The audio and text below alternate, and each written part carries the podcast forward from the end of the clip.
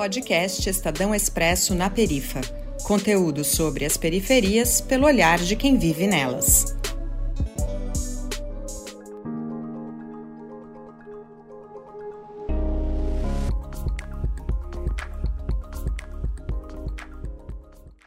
Olá, meu nome é Bruna Rocha, eu sou jornalista e fotógrafa de Salvador. Hoje irei bater um papo com um especialista sobre meritocracia, aqui no podcast Expresso na Perifa. O convidado será Lucas Barbosa, cientista social, mestre em antropologia pela Universidade Federal da Bahia, a UFBA, em estudos relacionados à identidade, diáspora e quilombos urbanos. Olá a todas, todos e todes. Tudo bom, Bruna? Muito obrigado pelo convite. E para mim é uma satisfação estar aqui, né, falando um pouquinho sobre meritocracia. Chegue mais, Lucas, e me conte o que é meritocracia. Meritocracia é a associação da ideia de que o sucesso e a conquista de cada pessoa é apenas resultado do seu esforço individual, né? É, apesar do campo da sociologia já existir um consenso de que não é apenas o esforço individual que traz o sucesso, existe ainda um senso comum que ignora né, é, aspectos como raça e classe. Então, a ideia de meritocracia, em outras palavras, ignora elementos que são estruturais da sociedade, como a, o racismo e a desigualdade social.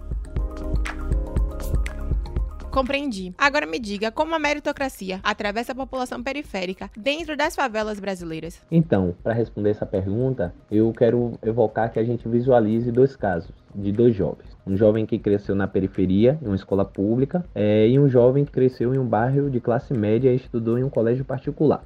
Aprofundando esses dois exemplos, Vamos pegar o jovem que fez todas as séries, cursou todas as matérias, fez comum, aula de inglês, ganhou livros tem canal fechado dentro de sua casa, né? Com outro jovem que teve o fundamental, o ensino médio defasado, cresceu sem o pai, é, viu tiroteio, né? Na sua rua, não tem uma televisão, ou de repente é uma televisão para cinco pessoas da mesma família, divide o quarto com mais três, quatro irmãos, né? Existe uma competição igual entre esses dois jovens? Essa é a pergunta que eu trago para a gente pensar sobre o que é essa meritocracia na vida de pessoas na periferia no Brasil. Não existem igualdade nas oportunidades e muito menos é questão de mero esforço. Existem pessoas que saem de suas casas às 5 da manhã e voltam às 8 da noite e ganham salário mínimo enquanto outras acordam 10 horas da manhã, voltam para casa às 4 horas da tarde e recebem um salário como mesada. Será que essas pessoas podem ter conquistas iguais? Deixo essa pergunta, né, como uma pergunta retórica para fazer o ouvinte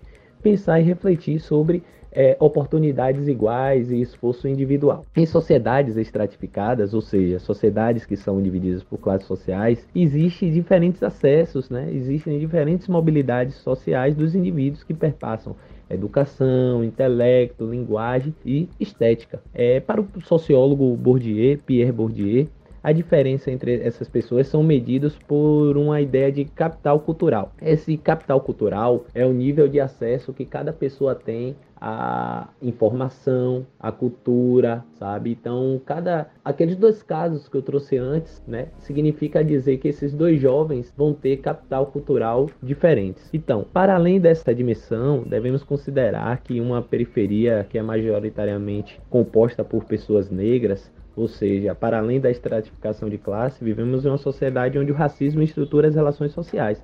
Portanto, por mais que uma pessoa negra se esforce, estude ou venha de uma classe social média, ela irá encontrar barreiras, empecilhos que prejudicam sua ascensão social.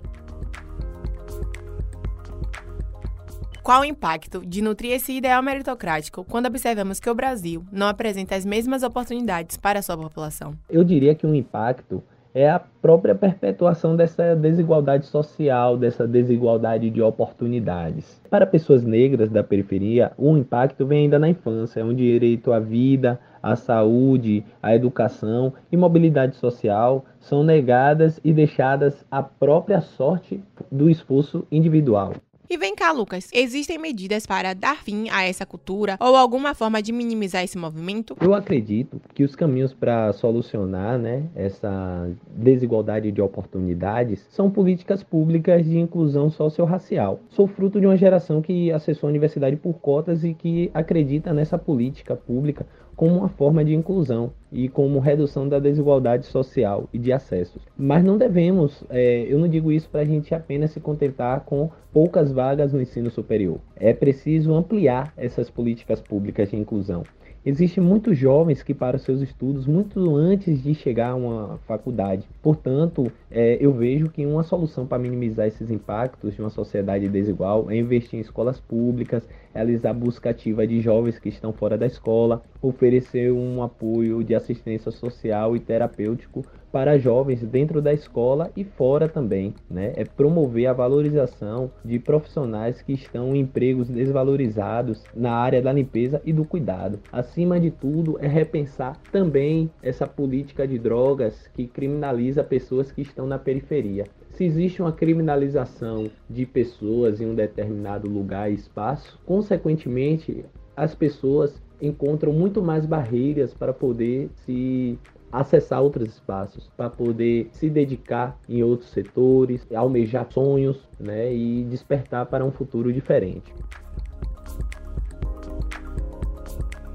é delicado. Existe essa cobrança surreal da sociedade e que a gente acaba internalizando. Mas é isso, né, gente? Vamos se policiando, indo nas manhas, como dizem por aqui, porque o objetivo é priorizar nossa saúde física e mental. E olhe, por hoje é só, pessoal. Um cheiro e até a próxima! Este episódio tem pauta, coordenação e direção do Lucas Veloso. A apresentação e a pré-edição são da Bruna Rocha. A Bárbara Guerra sonorizou e finalizou o programa. Eu sou Viviane Zandonade e faço a locução de abertura e encerramento.